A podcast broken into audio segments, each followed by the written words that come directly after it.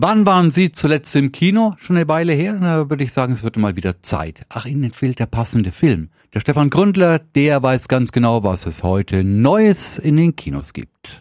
1858 lebt die Familie Mortara in die Bologna-Entführung, geraubt im Namen des Papstes, im jüdischen Viertel Bolognas. Eines Abends kommen Soldaten im Auftrag des Papstes und wollen einen ihrer Söhne mitnehmen. Er wurde nämlich ohne Wissen seiner Eltern heimlich getauft. Euer Sohn wird ein Christ sein. Nein. Wann war diese ungenehmigte Taufe? Sagt mir, wer unseren Sohn getauft hat. Nein, das kann ich euch leider nicht mitteilen. Diese Akten sind streng vertraulich. Aber versichere euch, dass es geschah. Und so wird der Junge für eine katholische Umerziehung nach Rom gebracht.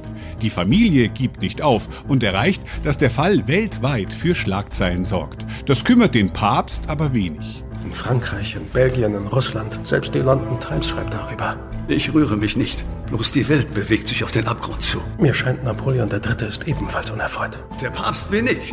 Antworten schulde ich nur dem Herrn. Doch der Fall sorgt dafür, dass im damaligen Italien die Forderung nach einer Trennung von Kirche und Staat immer lauter wird. Und das war wirklich so, denn die Bologna-Entführung, geraubt im Namen des Papstes, erzählt eine wahre Geschichte. Stefan Grundler, Radio F Kinoredaktion.